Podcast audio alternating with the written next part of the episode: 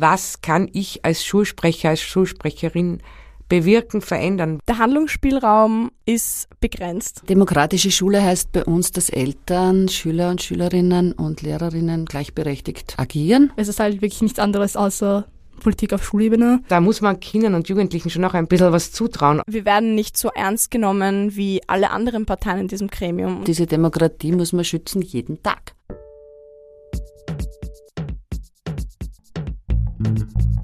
Richtig und falsch.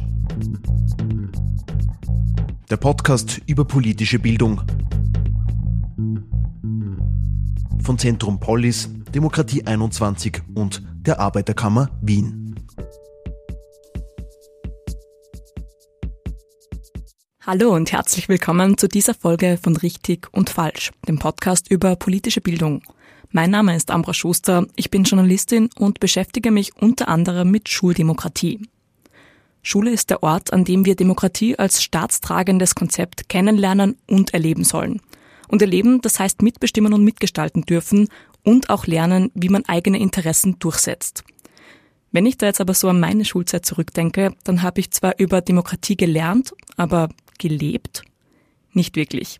Ich war zum Beispiel mehrere Jahre in Folge Klassensprecherin.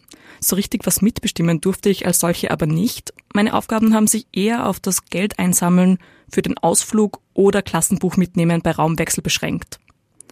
Eine, die das gut nachvollziehen kann, ist Lea Hampel. Sie ist nicht nur Klassen, sondern auch stellvertretende Schulsprecherin am Ella-Lingens-Gymnasium im 21. Bezirk in Wien. Die 15-Jährige ist seit ihrem zwölften Lebensjahr bei diversen Schülerinnenorganisationen aktiv und auch sie empfindet die Möglichkeit zur Mitbestimmung an ihrer Schule als eher gering. Der Handlungsspielraum ist begrenzt, muss ich ehrlich sagen, weil es gibt eine Sitzung, die ist vier oder fünfmal im Jahr, das heißt SGA, ist also der Schulgemeinschaftsausschuss. Und dort treffen sich die Vertretung der LehrerInnen, der Direktion und Eltern und eben auch SchülerInnen. Dort werden Anträge abgestimmt und eben auch Sachen besprochen, aber dadurch, dass meist die Eltern, die Direktion und die LehrerInnen ziemliche Überhand quasi haben über die drei dort delegierten SchülerInnen, kann man als Schulvertretung nicht so viel weiterbringen, wie man es gern möchte. Maria Lodin kennt das Problem der SchulsprecherInnen gut. Sie unterrichtet seit über 30 Jahren an einer Wiener Mittelschule Mathematik und bildnerische Erziehung und organisiert an ihrer Schule auch die Schulsprecherinnenwahl. Das jetzige System nennt sie im Gespräch mit mir eine Scheindemokratie. Und sie sagt auch, die Aufgaben gehören genauer verteilt. Was kann ich als Schulsprecher, als Schulsprecherin bewirken, verändern? Wo darf ich mitreden? Und nicht irgendwie so, so Scheinfigürchen, das so zu schaffen und sagen, ja cool, wir haben, ich meine, ich habe zum Beispiel, ich organisiere mal die Schulsprecherinnenwahl und ich habe das tatsächlich richtig demokratisch eingeführt, also mit Wahlurne und nicht mehr mit nur die Klassensprecherinnen dürfen wählen, sondern wir machen das so eine direkte Entscheidung und die KandidatInnen dürfen sich vorstellen gehen und dann gibt's Plakate und das taugt ihnen enorm. Natürlich ist es eine Showeinlage, nämlich besonders dann, wenn dann die zwei gewählten SchulsprecherInnen vor mir stehen und sagen, so und was dürfen wir jetzt? Sag ich, du, zuerst darfst du mal auf ein etwas trockenes Seminar, also der Schülermitbestimmerinnen gehen. Dann gibt's den Workshop, der ist auch gut, weil dann treffen sie auf andere SchulsprecherInnen. Und dann kommen sie zurück und sagen, ja, also, was dürfen wir jetzt eigentlich? Ne? Da, da muss man Kindern und Jugendlichen schon noch ein bisschen, bisschen was zutrauen, auch wieder und zu sagen, was hättet ihr jetzt gerne, was glaubt ihr, was für uns gut wäre, für euch gut wäre, aber da, dass das wirklich demokratisch abläuft. Ne? Und genauso die KlassensprecherInnen, die eben nicht nur dazu da sind, dass man, wenn zehn Minuten nach dem Gong kein Lehrer in der Klasse oder keine Lehrerin ist, dass dann die zwei oben stehen, wenn sie sind ursüß aus der ersten Klasse, besonders, sie sind in der ersten Jahr noch richtig stolz, ja, also mit zehn Jahren. Bitte, die Frau XY ist nicht in der Klasse oder wir haben keine Lehrerin. Also es ist eh total lieb, ja, aber das kann ja nicht sein, dass das das Ende der Fahnenstange ist. Dass SchulsprecherInnen wenig zugetraut wird, hat auch Siham Abdillahi erlebt. Sie war ein Jahr lang Schulsprecherin an der AHS Geringer Gasse im 11. Wiener Gemeindebezirk und auch Landesschulvertreterin. Auf ihr schulpolitisches Jahr blickt sie eher resigniert zurück. Also ich finde, dass ich schon dieses Jahr ziemlich viel, viel Erfahrung sammeln konnte, was halt jetzt Politik im Allgemeinen anbelangt. Und zu sehen vor allem, wie undemokratisch das System ist. Also das war schon ein bisschen schockierend.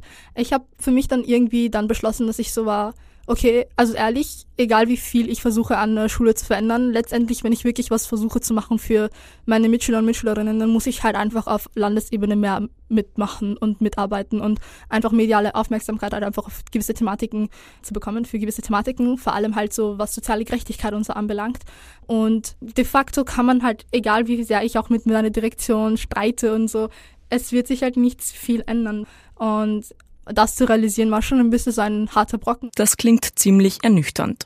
Dabei wären es oft sehr konkrete Themen, bei denen Schülerinnen und Schüler sich eine Mitsprache wünschen, wie mir Siam Abdillahi und Lea Hampel erzählen. Ich finde, so kleine Sachen zählen halt auch. Zum Beispiel das Sommerfest. Ich finde, es ist halt, man zelebriert da einfach ein vergangenes Schuljahr und bei all dem. Und ich finde, da sollten halt auch Schüler und Schülerinnen mehr mitgestalten können.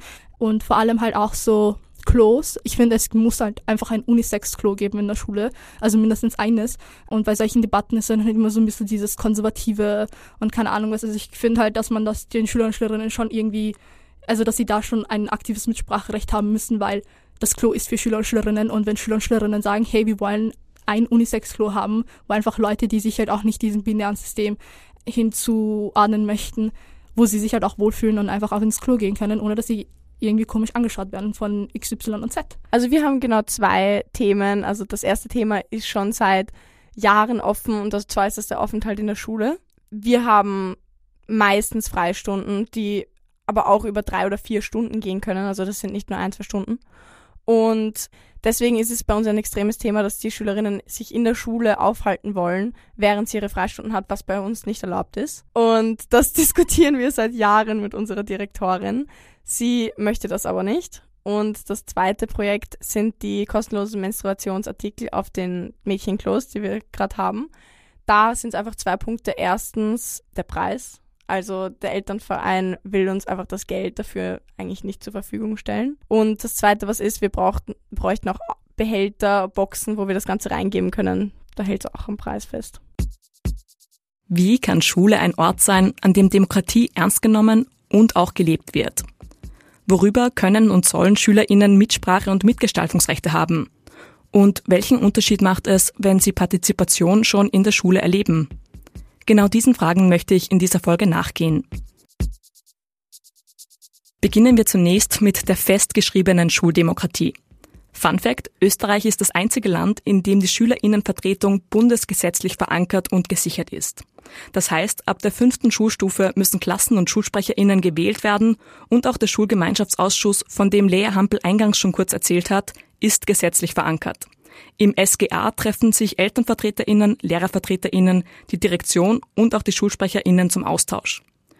Siam Abdillahi vermisst bei diesen Sitzungen die Augenhöhe. Es ist halt meistens immer so, dass irgendwie die Schülerinnen äh, nicht wirklich so ernst genommen werden. Also wir hatten mal, also bei unserer letzten SGA-Sitzung, so bezeichnet man diese Sitzungen.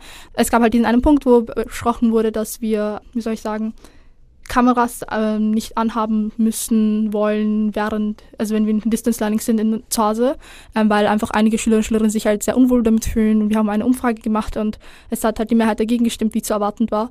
Ähm, und nachdem wir das halt angesprochen haben und wir waren so, ja, aber es fühlen sich halt Schüler und Schülerinnen halt einfach wirklich nicht wohl damit, wenn sie ihre Kamera anmachen müssen zu Hause, weil es einfach ihr Intimbereich ist, den sie halt nicht schauen möchten. Und es ist halt auch eine Realität für einige Schüler und Schülerinnen, dass sie halt kein eigenes Zimmer haben und das Zimmer mit ihrer Familie teilen müssen. Und ich glaube nicht, dass es halt einfach uns obliegt, diesen Intimbereich irgendwie zu validaten oder so. Und dann war so gleich, ja, also wenn Schüler und Schülerinnen ihre Kamera nicht anmachen, dann fühlen wir uns Lehrerinnen ja nicht dazu verpflichtet, irgendwie hier ähm, die PowerPoint-Präsentation zu machen, weil dann fühlen wir uns auch damit nicht wohl und so. Und ich war dann so, schauen Sie, das, das ist, das ist, äh, sie, sie ziehen es damit ins Lächerliche, damit sie, sie sich nicht damit auseinandersetzen müssen. Also das ist halt, meistens läuft es halt immer so ab. Und ich habe halt auch viele Geschichten von Schülersprecherinnen gehabt, die genau dasselbe halt teilen, wo sie halt immer ins Lächerliche gezogen werden, sobald sie halt sich gegen die Meinung des Lehrpersonals stellen oder gegen die Meinung der Eltern. SchulvertreterInnen fühlen sich sehr oft nicht gehört.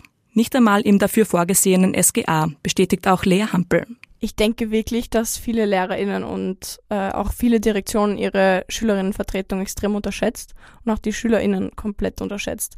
Also wir werden nicht so ernst genommen wie alle anderen Parteien in diesem Gremium und das muss man sich halt anschauen, weil wenn alle eigentlich gleich stark sein sollten und von der Personenzahl gleich stark sind, dann hat es einen Fehler im System, wenn die Schülerinnen trotzdem anders behandelt werden als die anderen Parteien. Durch die mangelnde Augenhöhe geht aber nicht nur die Demokratie, sondern auch der Raum für oft sehr berechtigte Kritik verloren, erzählt mir Maria Lodin. Sie haben immer ganz viel Angst, wenn sie dann LehrerInnen irgendwo kritisieren, dass das halt mega Konsequenzen hat und das hat sie ja auch, weil oft ist es ja so, dass Kritik wahnsinnig persönlich genommen wird.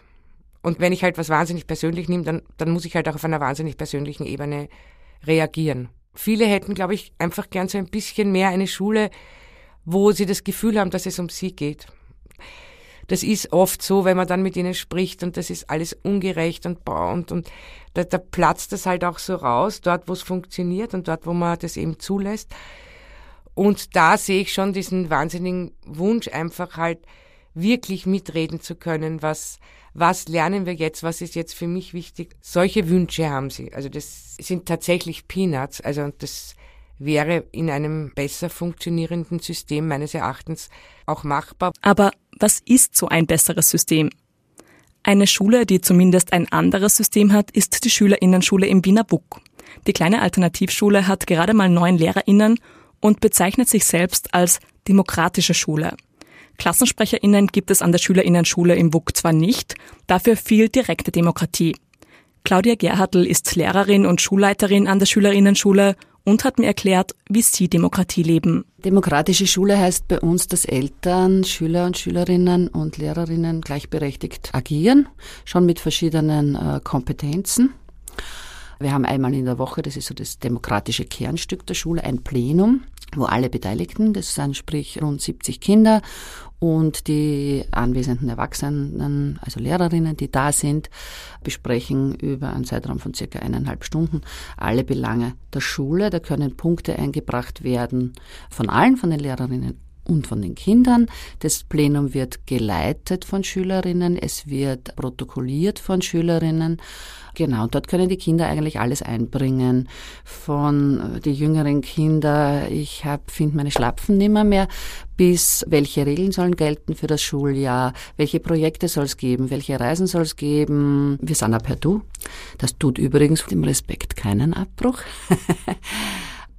es gibt ein großes Vertrauen und wir begegnen den Kindern auch auf Augenhöhe. Also ich bin schon bereit, auch mit einem Zehnjährigen hinzusetzen und über seine Dinge zu diskutieren. Vielleicht nicht jeden Tag, wenn es immer dasselbe ist, aber auf jeden Fall werden die gehört und werden ernst genommen und ich glaube, das wissen sie auch. So kann es also auch gehen. Wie die Schülerinnenschule im WUK Demokratie lebt, schauen wir uns in dieser Folge noch genauer an. Bleiben wir zunächst aber noch bei den herkömmlichen, gesetzlich verankerten demokratischen Strukturen. Abgesehen von der schulinternen Demokratie gibt es da nämlich auch die Landesschulvertretungen und die Bundesschulvertretung. Auch hier gibt's einen Fehler im System, erzählen Melea Hampel und Siam Abdillahi. Dadurch, dass die übergeordneten Schulvertretungen nämlich so gut wie unbekannt sind, auch in den eigenen Reihen, haben sie nämlich kaum Einfluss. Es bräuchte auch und vor allem ein direktes Wahlsystem. Derzeit wird die Landesschulvertretung nämlich nur von SchulsprecherInnen gewählt. Wir haben so ein Parlament, ähm, Schülerinnen im Parlament, wo dann halt alle Schulsprecherinnen aus Wien und die gesamte Vertretung halt dann zusammenkommt im Rathaus und dann diskutiert und debattiert. Und es gab sehr, sehr oft diesen einen Antrag von einem direkten Wahlsystem, wo dann halt wirklich die gesamte Oberstufe die Landesschulvertretung neu wählen kann und die mit der wachsenden Wahlstimmen, dass halt auch einfach die Popularität damit halt auch wächst. Und auch dieses Gefühl für, wie wichtig eigentlich Wählen ist in einem, in einer Demokratie eigentlich halt auch, um dieses Gefühl halt auch ein bisschen mehr zu stärken in der Hinsicht.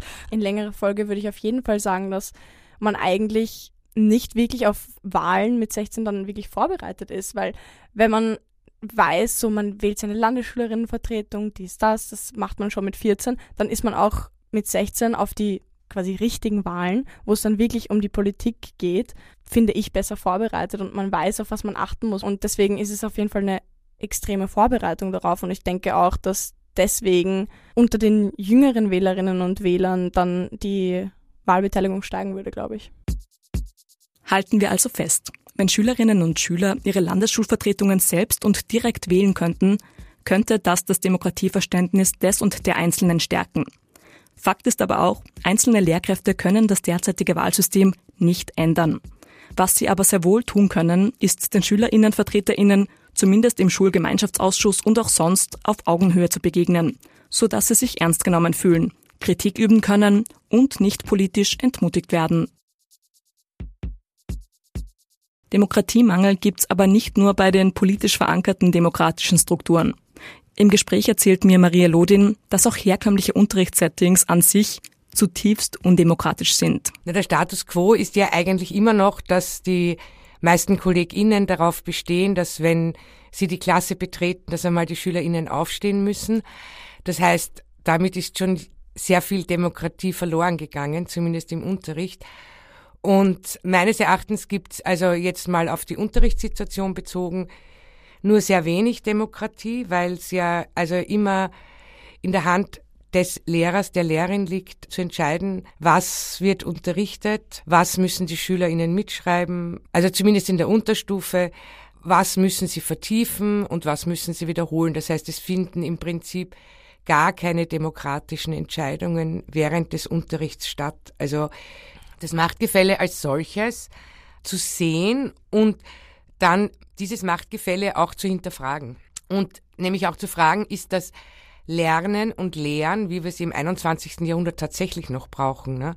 Also das heißt, so diese, einer spricht, alle hören zu. Ich darf mich dann schon einbringen, weil ich darf ein Referat machen. Ich darf mich einbringen, ich darf aufzeigen, ja.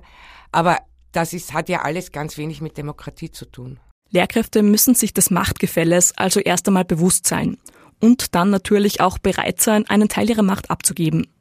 Eine Möglichkeit ist hier das sogenannte Veto-Prinzip, ein demokratisches Konzept zur Führung von unter anderem Klassen. Das Veto-Prinzip, wo ich eben jetzt auch meine Ausbildung mache, hat unter anderem als Basis zum Beispiel die vier demokratischen Führungsjoker, die in den SchülerInnen Händen sind und wo zum Beispiel die Möglichkeit besteht, einfach innerhalb des Unterrichts Veto zu sagen.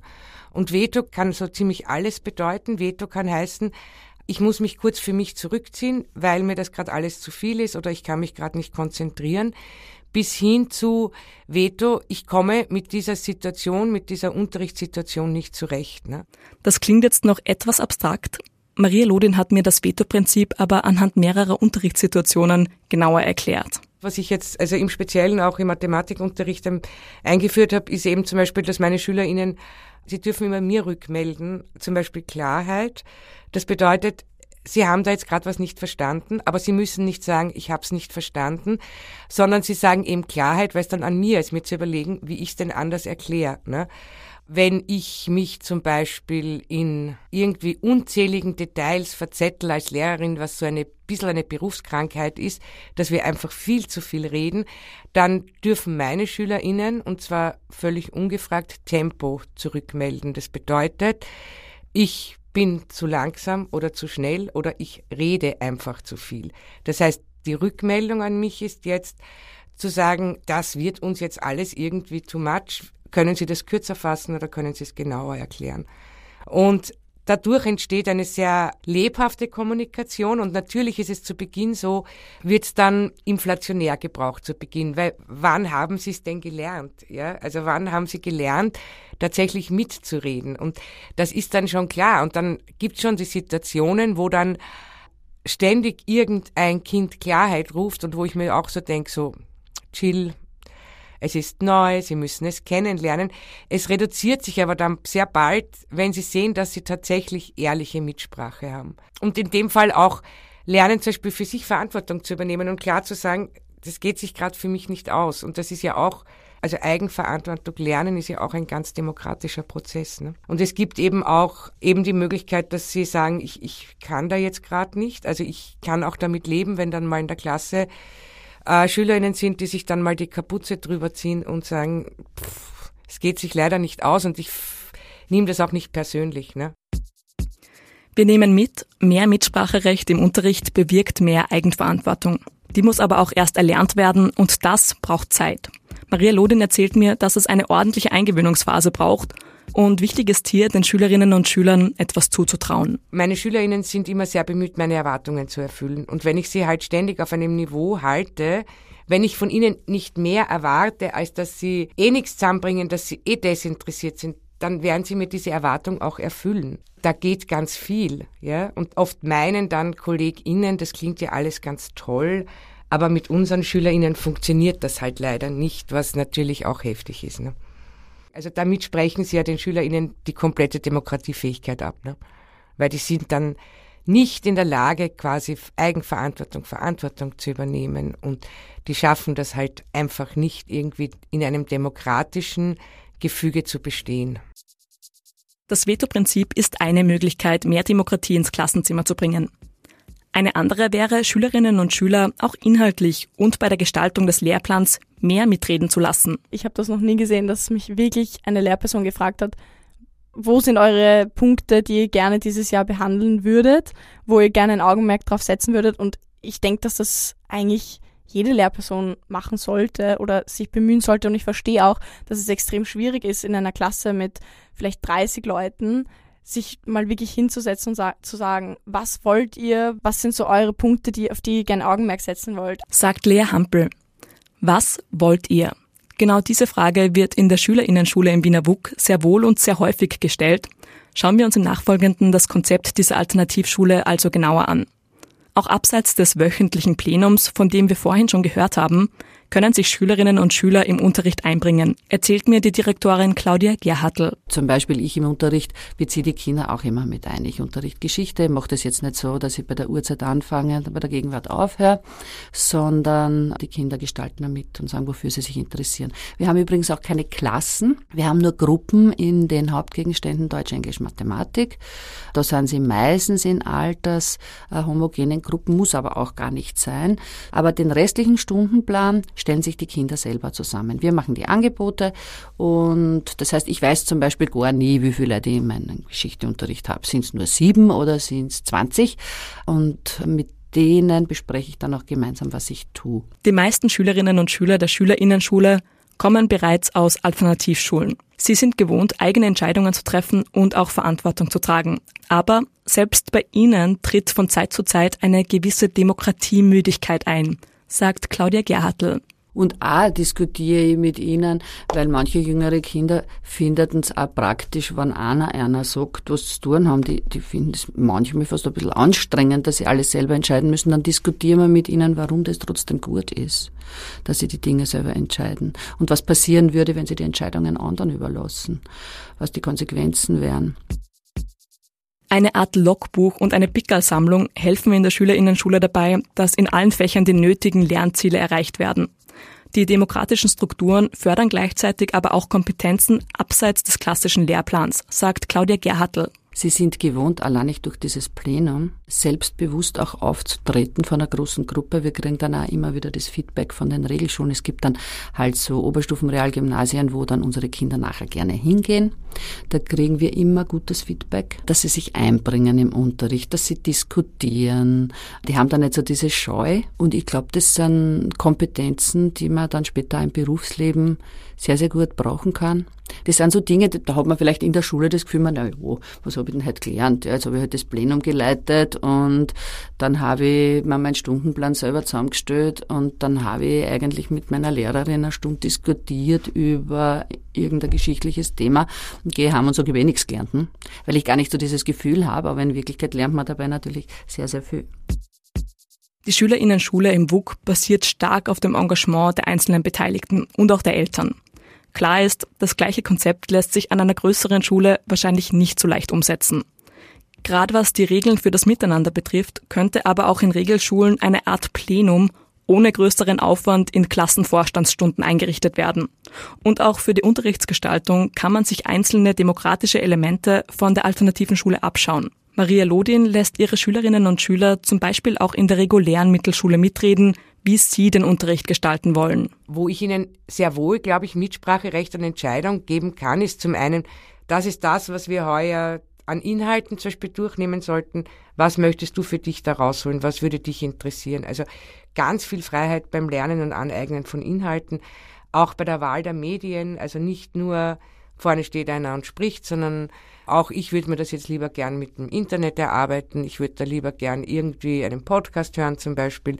Wie ist das, wenn ich mir ein paar Zeitungen mitnehme in die Schule oder was kann ich darüber lesen? Wie kann ich mich vertiefen? Und wirklich weg von dem müssen tatsächlich alle zur gleichen Zeit alles lernen. Also, dass man das aufbricht, da ist, glaube ich, ganz viel Demokratie möglich in der Schule. Tatsächlich haben Schülerinnen und Schüler laut dem Paragraphen 57a im Schulunterrichtsgesetz sogar das Recht, sich an der Gestaltung des Unterrichts und der Wahl der Unterrichtsmittel zu beteiligen.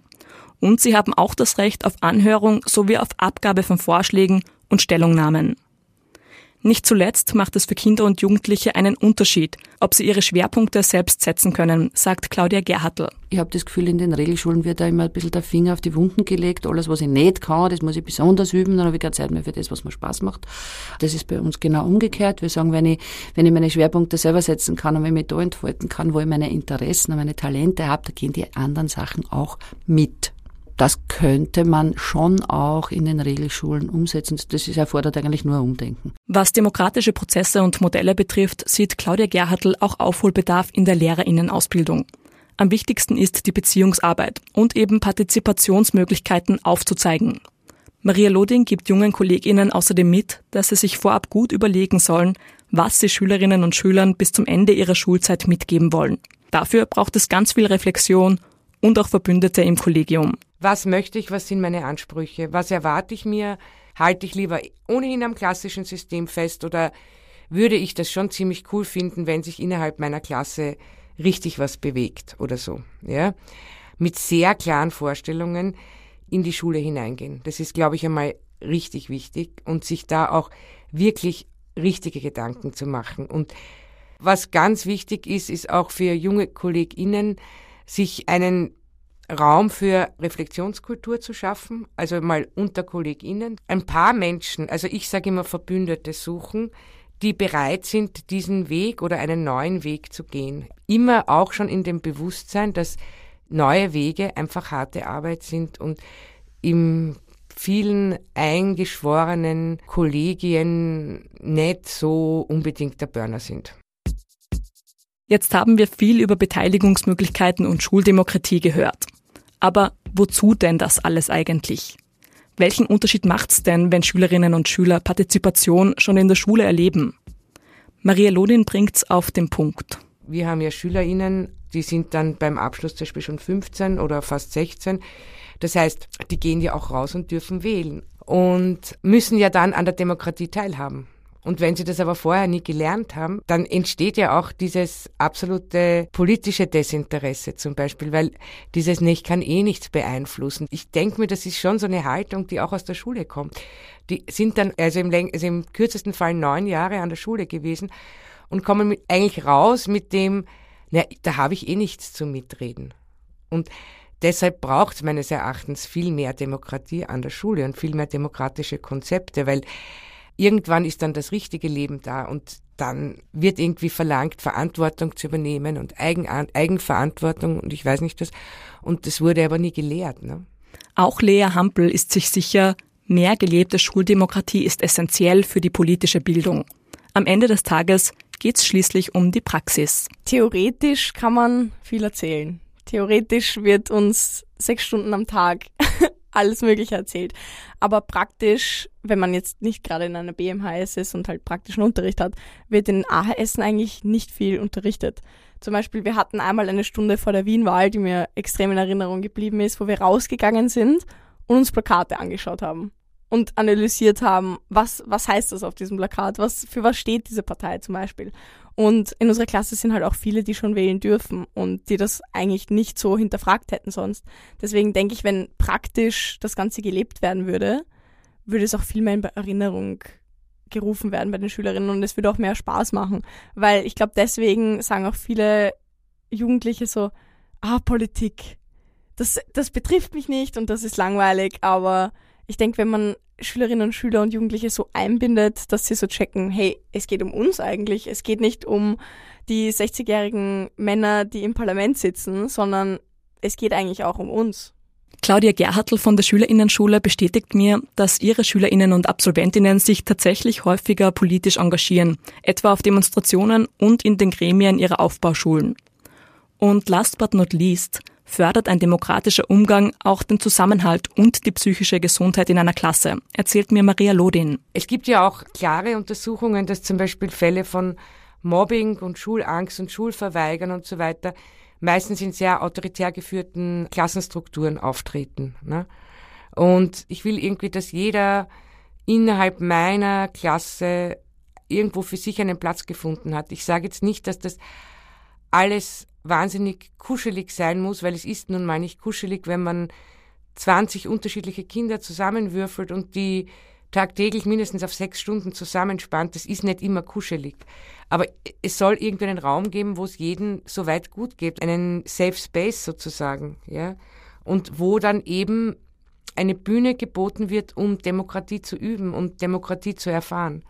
Und ich glaube, das ist ganz wichtig, dass man eben lernt, demokratisch zu agieren und wirklich verinnerlicht, was Demokratie ist. Und deshalb glaube ich auch, wenn man das lernt und lehrt, dass man auch eine Klasse hat mit SchülerInnen, denen es tatsächlich gut geht, meistens. Also immer eh nicht, spielt es eh nicht. Ne? Halten wir also fest. Es ist richtig und wichtig, echte Mitsprache im Klassenzimmer und an der Schule zuzulassen. Essentiell dafür ist ein Arbeiten auf Augenhöhe und weniger Hierarchien. Darin waren sich alle meine Gesprächspartnerinnen einig.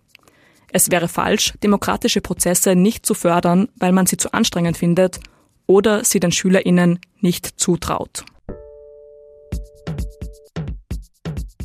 Das war's mit dieser Folge von Richtig und Falsch. Redaktion Patricia Schlatschik, Nina Schnieder und Ambra Schuster.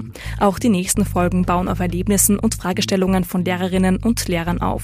Erzählt mir von euren Erfahrungen und Befürchtungen, wenn es um politische Bildung in eurem Unterricht geht. Schreibt mir eure Anregungen und Feedback an podcast.politik-lernen.at. Wenn euch das Format gefallen hat, empfehlt den Podcast gerne weiter. Wer mehr mit politischer Bildung arbeiten möchte, findet weitere Angebote in den Show Notes. Mein Name ist Ambra Schuster. Ich bedanke mich fürs Zuhören und freue mich, wenn ihr nächstes Mal wieder mit dabei seid.